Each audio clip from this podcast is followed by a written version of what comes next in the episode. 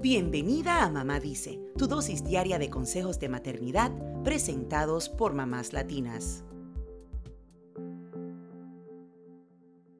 Los tiempos cambian y las formas de crianza también. Lo que antes era un método basado en la obediencia absoluta, hoy puede tener efectos emocionales negativos. Aunque algunas cosas que nos enseñaron nuestras abuelas siguen siendo relevantes, sobre todo las que impulsan la unión familiar, hay otras que deberíamos dejar en el pasado. Hoy te comparto algunos estilos de crianza que debemos dejar atrás para asegurarnos que nuestros hijos se críen en un ambiente sano. Olvidemos la educación que fomenta los roles de género tradicionales. Educar a los hijos varones para que sean proveedores y a las hijas para que sepan del cuidado del hogar es una visión que divide y fomenta el machismo. Te aconsejamos que evites clasificar las actividades como solo para niñas o solo para niños. Permite a tus hijos explorar los caminos que deseen y cuestiónate tus prejuicios. A veces es mejor callar y reflexionar antes de juzgar. Dejemos atrás obligar a nuestros hijos a hacer las cosas porque yo lo digo y te callas. Muchas recordamos los días en que nuestras madres nos obligaban a obedecer sin cuestionar. ¿De verdad queremos eso para nuestros hijos? Y no se trata de no poner límites, sino de explicar el por qué y el para qué. Aunque tus hijos no puedan comprender estas razones por la etapa que atraviesan, darles una explicación breve les indica que los tomas en cuenta. Olvidemos las bofetadas y nalgadas como método de corrección.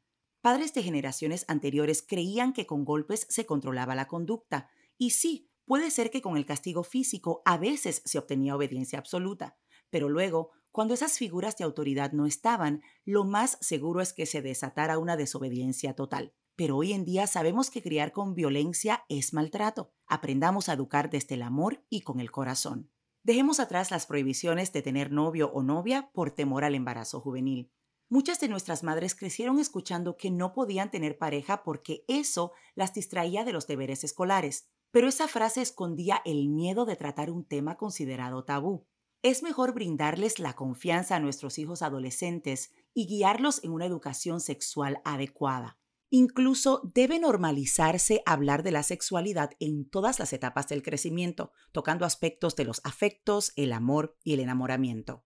Olvidemos el mito de que los berrinches se controlan encerrándolos en una habitación oscura o echándoles agua para que se calmen. Hoy sabemos que se considera violencia aislar a los niños cuando tienen dificultades de autocontrol. Intenta acompañar a tu hijo en el proceso de calmarse, recordando que un berrinche es parte de su desarrollo y que no lo hace para molestarte.